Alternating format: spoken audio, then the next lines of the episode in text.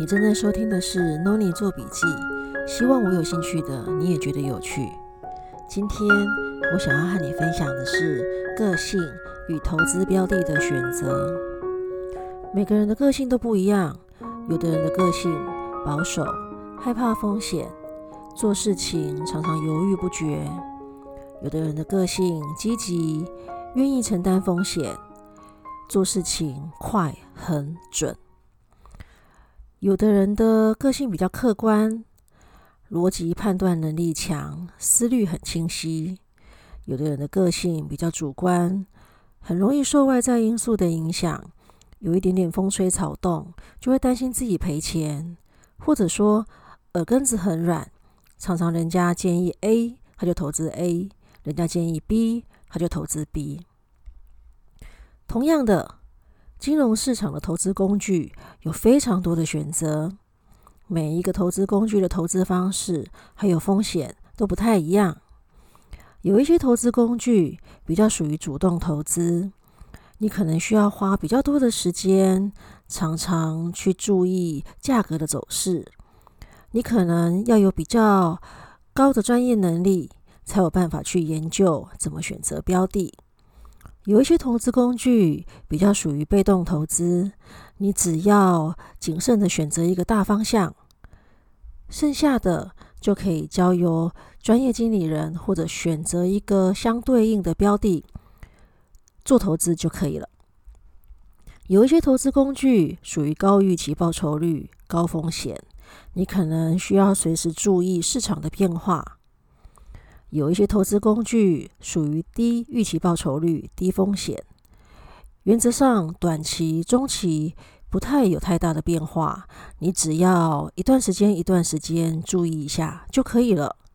所以呀，我觉得我们应该要了解自己的个性，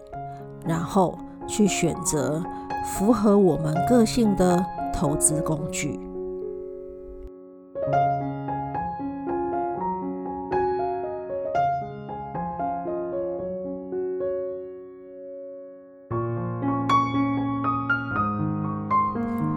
可能有听过有一个 DISC 人格特质的分析测验，这个测验通常是用来了解个人的人格特质，然后选择适合的工作。这个测验蛮简单的，主要呢，你要去了解你是属于个性外向、主动、很快、很急，然后平常思考的时候比较以人感觉。关系为主，那也就是属于第一象限影响型的人。这类型的人，呃，代表的动物是孔雀。如果你的个性是外向、主动、很快、很急，可是思考事情是任务型的思考，以事情为主，那也就是属于第二象限支配型的人，代表的动物是老虎。如果你的个性是内向、被动，比较慢，比较缓和，思考事情的时候呢，是任务导向，那也就是属于第三象限分析型的人，代表的动物是猫头鹰。最后，如果你的个性是内向、被动、很慢、很缓和，思考事情的时候呢，比较以人、感觉、关系为主，那也就是属于第四象限稳健型的人，代表的动物。是无尾熊。不过今天呢，我们不是要来讨论工作。我想要利用类似的测验方式来帮助你了解自己的个性，然后选择适合你的投资标的。我一样利用双主轴，一个呢是看你的个性是积极还是消极，主动或是被动，愿意冒险还是害怕风险。另外一个主轴是看你的思考方式是客观理性的思考，或者是主观感性的思考。利用双主轴，就会一样会形成四个象限。然后呢，看你是落在哪一个象限，再来决定你适合的投资标的。如果你的个性是属于积极、主动、愿意冒险，思考方式比较偏向主观感性思考。那么你应该是属于第一象限的人。第一象限的人愿意冒险，但容易受主观感性因素影响，所以建议可以考虑有风险但不具杠杆性质的投资，例如股票现货投资、公司债、公债。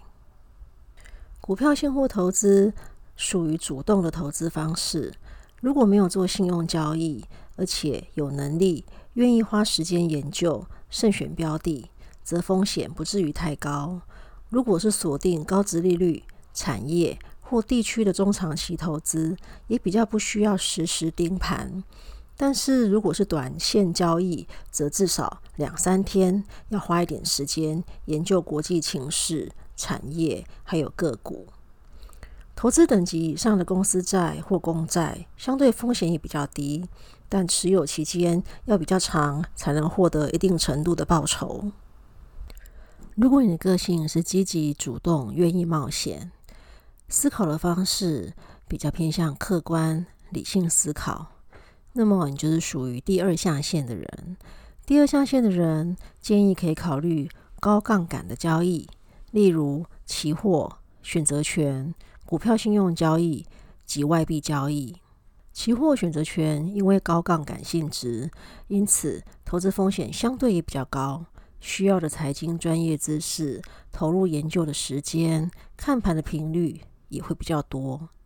股票信用交易除了选股风险之外，还使用了融资融券信用交易，所以也有相当程度的风险。外汇投资风险来自于国际情势及总体经济因素，不同的货币差异性也很大。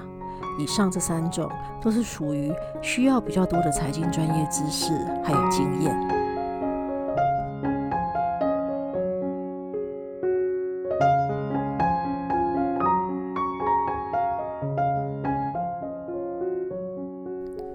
如果你是属于消极、被动、害怕风险，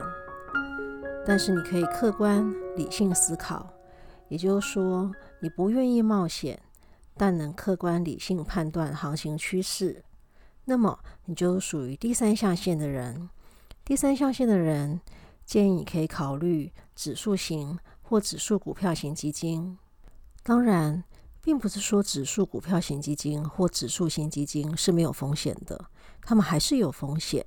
只是说这两者都是属于被动的投资方式。只要选定一个大方向，例如，看好某国股市，或者某产业，或者说某特定市场等等，就可以投资它相对应的指数基金。至于最后一类，如果你的个性是属于消极、被动、害怕冒险，平常的思考方式比较偏向主观感性思考，也就是说，你不愿意冒险，而且容易受外在环境因素的影响。那么你就是属于第四象限的人。第四象限的人呢，我建议你可以投资相对安全的投资标的，例如定存、国库券、共同基金、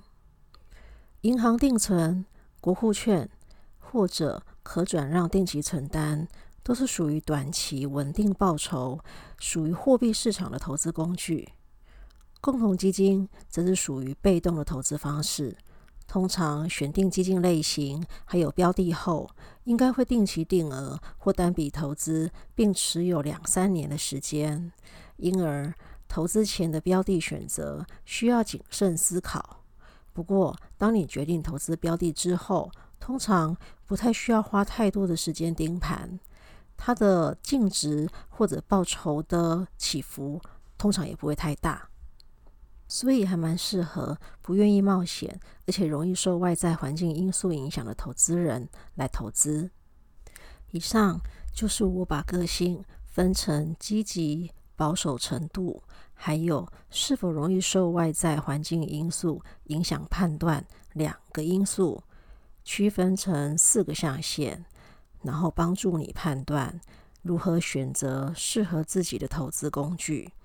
在这里，我要提醒大家，个性没有好或不好，投资工具也没有好或绝对的不好，